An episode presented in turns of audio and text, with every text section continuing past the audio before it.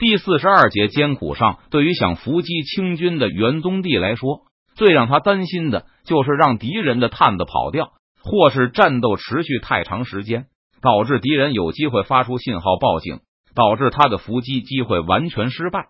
不过，即使如此，元宗帝也不会畏惧，因为他带来了几千士兵，就是和清军正面交锋也完全不怕。更不用说，他还有一批援军正在赶来。指挥士兵向前追去时，前方看到无数的飞鸟冲天而起，接着就是大片的呐喊声传来。对面的丛林里人影绰绰，好像有上百敌人正在冲过来。八百甲兵在南边，剩下的部队正旋转横扫北面。元宗帝很清楚，对面冲过来的不可能是自己人，来得好。元宗帝大喝一声。看起来，敌人的侦察分队不四散逃跑，反倒试图强行闯过明军战线，从最短的途径返回江边。这样，元宗帝就能以最快的速度消灭背后的敌兵，同时还能把情报的泄露降至最低。就算敌人被这声音惊动，也对明军的实力依旧缺乏了解。胡文科手下上千士兵发起攻击，虽然已经组成了紧密队形。但他们的阵型占地面积依旧相当大。三年前，邓明在江边伏击谭红时，地形也与今日类似。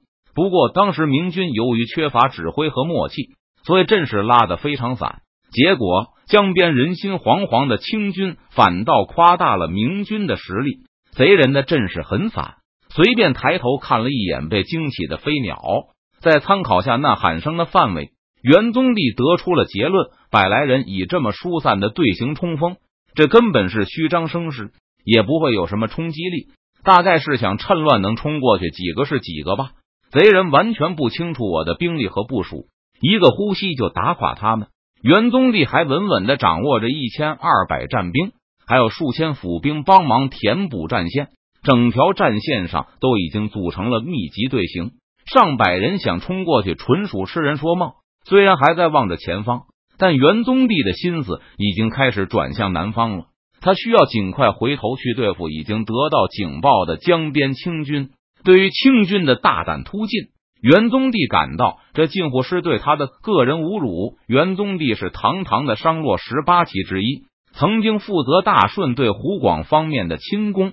这些年运气不好，手下的实力不断萎缩，现在居然几个副将。游击带着几百上千人就敢太岁头上动土了，我就算运势不好，也是四川第二大诸侯。上次我去重庆的时候，你们主人李国英都不敢出来和我打。今天你们这几个连名字都没有露罗，居然就敢在我的万县周围撒野，不怕这些不知天高地厚的家伙们痛打一顿？元宗帝难出胸中这口恶气。贼人队形散漫、松散、混乱。清军组成紧密的攻击队形，中央的胡文科亲自指挥着他心爱的亲兵部队。前方的视野被丘陵和树林挡住，但抬头就能看到飞起的惊鸟，侧耳就能听到传过来的人声。对方根本不知道本将的兵力，可能是以为本将只有身边那几个人吧，竟然把几百士兵拉的这么散。好，就是让你看看某家的实力。元宗帝本来就是个草寇。这些年来，要不是粮草不济，总督大人早就打上门去了。自感胜券在握，胡文科心情一下子好了不少。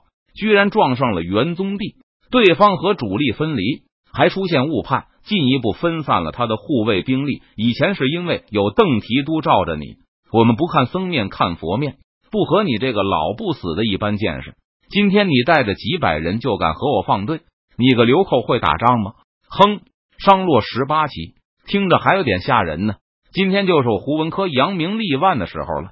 两军的阵线猛然撞在了一起，无论是明军还是清军，都带着以十打一的信心进入了战场。绕过了两棵树，胡文科在卫兵的护卫下跃到了战线上。元贼哪里跑？透过林木的空隙，远远的好像看到有张红旗在晃。胡文科杀气腾腾的大吼。再三的用力挥舞宝剑，督促亲兵们杀上去，一举冲破明军稀疏的防线，把元宗帝拿下，活捉元贼，莫要放跑了元贼！亲兵们大声呼喊着，奋力向着功劳方向冲杀过去。不过打了片刻后，胡文科感觉似乎有点不对。红旗方向上的明军越来越多，还不断有顶盔贯甲的敌兵从林间涌出来，完全顶住了清军的突击。而且胡文科看到明军依旧不停的从林间涌出来，他们背后的林中人影匆匆，看上去好像还有数百。两翼包抄，包抄！胡文科一边督促亲兵奋战，一边紧张的下达了新命令。看起来元宗帝及时反应过来。集中兵力于正面，顶住了自己的突击。战斗进行到现在，胡文科对元宗帝实力的评价已经上升了一个台阶，认为对方留在身边的护卫大概与自己相当。不过，胡文科还有上千武甲兵助战，而元宗帝无论如何都会有的大量的兵力被南方的友军牵制住。生擒元贼者，赏银一百两。为了鼓舞士气。胡文科不惜拿出重赏，活捉元贼，活捉元贼。受到重赏的刺激，清军的士气又为之一振。一时间，到处都是生擒活捉元宗帝的呐喊声。元宗帝也被这喊声气得鼻孔冒烟。现在他已经确定了对手的身份，胡文科的名字，元宗帝也听说过，知道对方不过是李国英手下的一个新晋游击。当年元宗帝纵横天下的时候。这个胡文科还不知躲在什么地方要饭呢，现在居然什么阿猫阿狗都想着能击败自己。不过清军的人数之多，大大出乎元宗帝的预料。现在两军在林间展开激战，虽然明军正渐渐取得上风，但清军利用地形节节抵抗，明军看不清对方的部署，自己的通讯联络也受到地形的干扰。虽然元宗帝知道对方也无法很好的掌控视野外的军队，而且对明军这边的部署同样是一无所知，但是若知道对方有这么强的实力，元宗帝绝对不会选择这个地形交战。这里地形的干扰实在是太厉害了，部队很容易就失去联系，侧翼闯来一支清军也很可能不能及时发现，稀里糊涂的就能输掉战斗。最危险的是。战斗拖的实在是太久了，本来以为会是压倒性的优势，所以元宗帝才不假思索的全军压上，想速战速决。但现在到处都在战斗，几千明军被尽数拖住，在树林中抵抗，清军也远比平原上能坚持的更久。毕竟元宗帝还有来自背后的威胁。由于元宗帝大意的把手头所有的兵力都派了出去。现在他对来自身后的攻击时没有丝毫应变的能力。国公是不是先缓一缓，把儿郎们撤下来一些？一个亲卫从前线跑回来，他手上的刀还在滴着血。明军依靠人数优势，把清军压得缓缓后退，但战斗已经拖了太久。现在江边的清军肯定听到了这里的喊杀声了。元宗帝也十分的犹豫。他不能让南边的八百甲兵发起攻击，因为他无法判断到底还要多久才能解决胡文科，把部队撤下来去增援前军。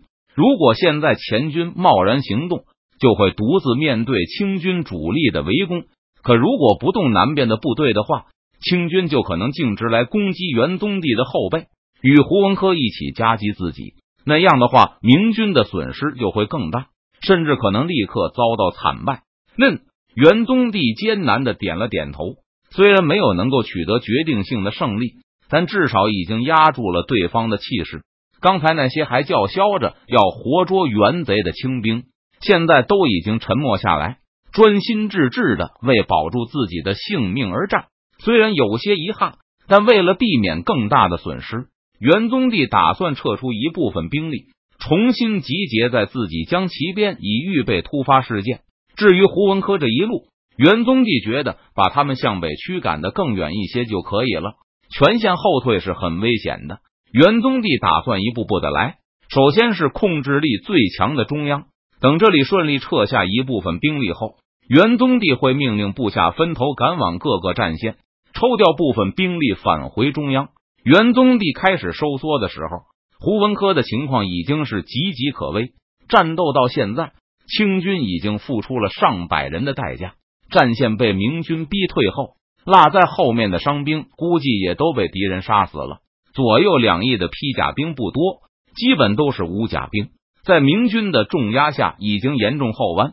胡文科两翼包抄的命令下达后不久，就发现自己的两翼都受到了包抄，苦也苦也！胡文科心里已经不知道叫了几百遍苦了。